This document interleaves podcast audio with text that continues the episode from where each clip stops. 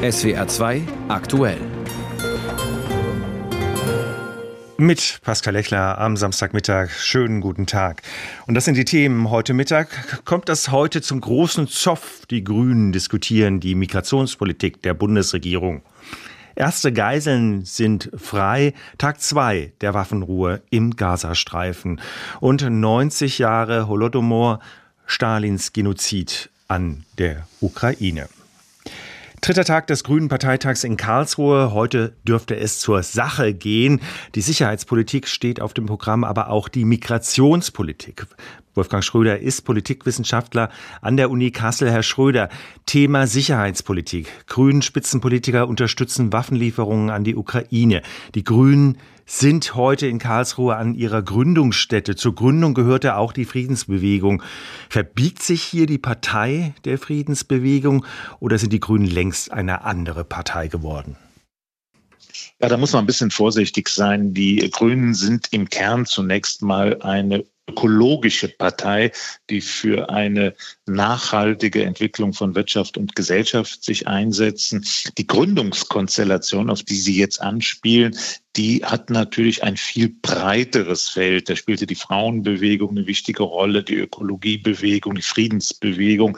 Und daraus kann man aber nicht den Wesenskern der Grünen Partei alleine bestimmen.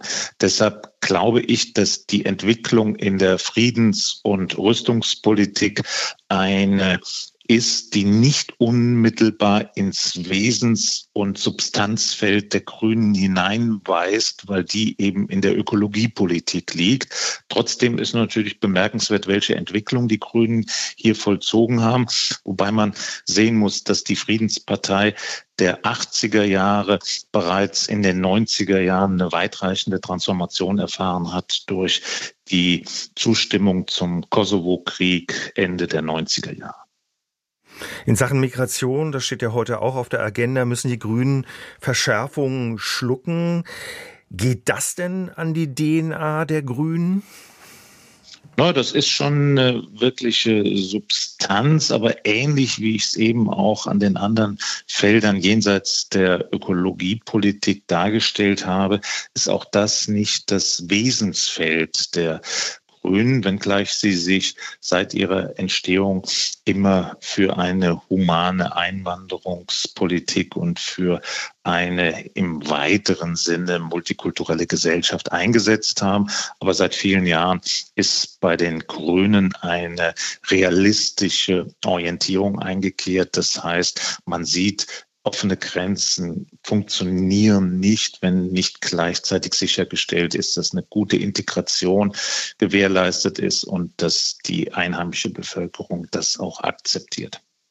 Es rumort trotzdem an der Basis. Auch die grüne Jugend rebelliert bei diesem Thema Migration. Muss das die Parteispitze ernst nehmen oder kann man da sagen, okay, die grüne Jugend, das ist deren Aufgabe zu rebellieren? Ernst nehmen sollte sie das auf jeden Fall, weil die humane Einwanderungsintegrationspolitik ist schon ein Feld, das die Grünen eben auch immer mit bedient haben und Teil ihrer politischen Präferenzen darstellt. Und die grüne Jugend ist ja in den letzten Jahren wesentlich stärker geworden, als wir das in früheren Zeitläufen wahrgenommen haben, weil früher haben sich die Grünen ja selbst gänzlich als Jugendpartei definiert. Indem die Grünen älter geworden sind, spielt auch die Jugend eine größere Rolle als Antipode, als Stimulator, als Korrektiv. Und der Dialog mit der grünen Jugend ist schon in diesem Sinne elementar wichtig. Die Angst, die die Grünen vor dieser Debatte haben, kann man auch daran sehen, dass sie den Beginn der Debatte auf etwa 10 Uhr heute Abend verlegt haben. Da gehen schon die ersten wahrscheinlich schlafen. Die Grünen waren ja immer gegen Grenzkontrollen. Die Welt am Sonntag schreibt heute, dass die Kontrollen vor allem an der polnischen Grenze doch etwas bringen. Die illegale Zuwanderung sei zurückgegangen. Haben die Grünen da, sag ich mal, jetzt ein Glaubwürdigkeitsproblem? Die Zeitläufe haben sich so radikal verändert in den letzten Monaten, in den letzten Jahren, wenn die Grünen als verantwortliche Regierungspartei diese Entwicklung nicht auch Rechnung tragen würden, könnten sie diesen Spagat zwischen Realpolitik und einer weitreichenden Mission der Transformation der Gesellschaft nicht bestehen. Insofern sind auch symbolische Elemente für ihre Behauptungsstrategie enorm wichtig und das ist eine Form der symbolischen Politik, wenn man so will sagt Professor Wolfgang Schröder von der Uni Kassel. Es wurde lange verhandelt, aber offenbar hat es sich gelohnt. Die Waffenruhe in Gaza hält und heute schon sollen vielleicht weitere Geiseln freikommen. In der Nacht erreichten die gestern Freigelassenen ihre Heimat Israel. Julio Segador mit Eindrücken. Es sind Momente der Freude, als in der Nacht der Konvoi mit den Geiseln die Straßen in Israel passiert Begeistert jubeln die Menschen am Straßenrand, israelische Fahnen schwingend den Fahrzeugen zu. Deutlich reservierter ist am Abend Israels Premier Benjamin Netanyahu in seiner kurzen Rede, die er postet. Auf Ex, früher Twitter, wählt er eher nüchterne Worte. Wir haben jetzt die Rückkehr der ersten Geiseln abgeschlossen. Kinder, Mütter und Frauen, den Angehörigen der Geiseln und allen Bürgern Israels sage ich, wir sind verpflichtet, alle Geiseln zurückzuholen. Das ist ein Ziel dieses Krieges und wir sind verpflichtet, alle Ziele dieses Krieges zu erreichen. Die auch lauten die Vernichtung der Hamas und vom Gazastreifen darf nie wieder eine Bedrohung für Israel ausgehen. Auch Militärsprecher Daniel Hagari bereitet seine Landsleute darauf vor, dass der Krieg noch lange nicht beendet ist. Unsere Gedanken sind bei den Geiseln, die immer noch in Gaza festgehalten werden. Wir stehen erst am Anfang des Prozesses. Wir bereiten die weitere Umsetzung des Plans zur Rückführung der Geiseln vor. Die kommenden Tage werden kompliziert sein. Nichts wird getan, bis es fertig ist.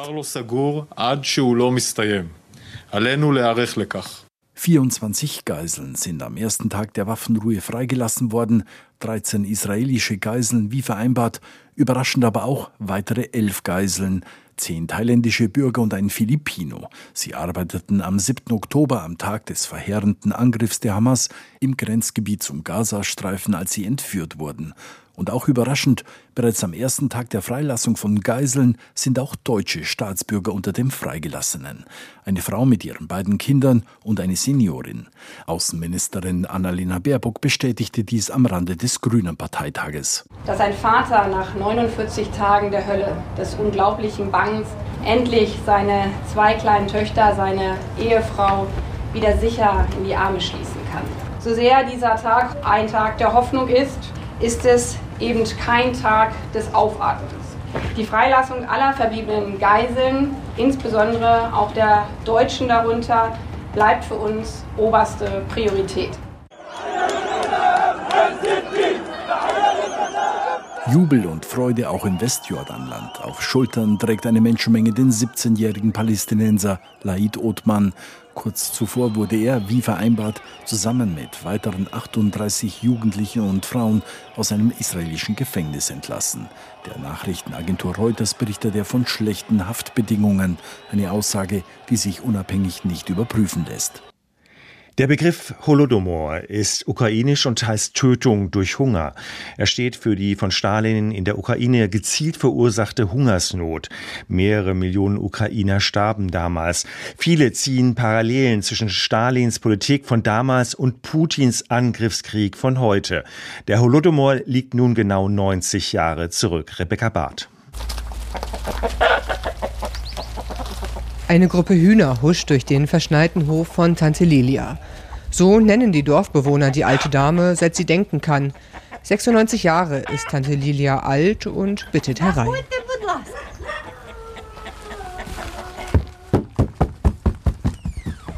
Tante Lilia hat den Zerfall der Sowjetunion erlebt, die kommunistische Diktatur, den Zweiten Weltkrieg. Aber eine humanitäre Katastrophe prägt ihr Leben bis heute. Ich habe den Holodomor gerade so überlebt. Ich war dünn und ich bin es immer noch. Ich habe damals fast nichts gegessen. Ich habe Eicheln gekaut. Auch jetzt esse ich nicht viel.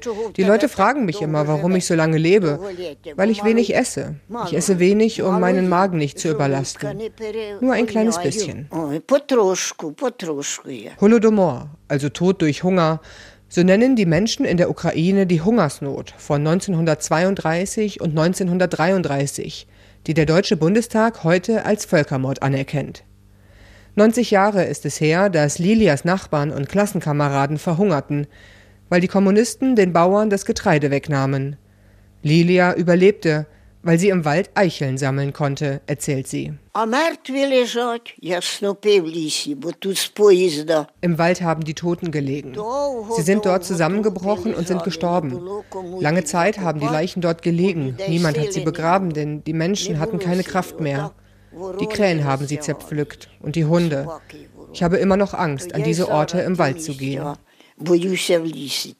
Das staatlich verordnete Schweigen macht es bis heute schwierig, die Geschichte des Holodomors aufzuarbeiten, erzählt Lesja Hasidjak, Direktorin des Holodomor-Museums in Kiew. Ab dem Jahr 1991 wurde die Wahrheit über den Holodomor in der ukrainischen Gesellschaft immer bekannter. Wissenschaftler begannen, in den Archiven zu arbeiten, aber nur in den ukrainischen. Leider sind die russischen Archive geheim. Und wir wissen, dass die wichtigsten Dokumente vor allem dort sind. Es ist ein kleines Museum mit dicken Büchern. Jedes dieser schwarzen Wälzer zählt die Toten einer ukrainischen Oblast auf. Doch viele der Opfer konnten gar nicht erst identifiziert werden. Ukrainische Quellen gehen von mehr als vier Millionen Toten aus. Heute kommen die Menschen hierher in das Museum, um ihre Familiengeschichte zu erforschen. Die Geschichte des Holodomors sei aktueller denn je, meint Hasidjak. Die erste Lehre, die wir aus dieser Geschichte ziehen, ist, dass es sehr wichtig ist, seinen Staat zu schützen und zu stärken. Und es ist sehr wichtig, eine eigene Armee zu haben, die eine Wiederholung dieses Völkermords in der Zukunft nicht zulässt. Und eine weitere Lektion ist, dass wenn das Böse nicht bestraft wird, es immer wieder aufsteht und sich erhebt.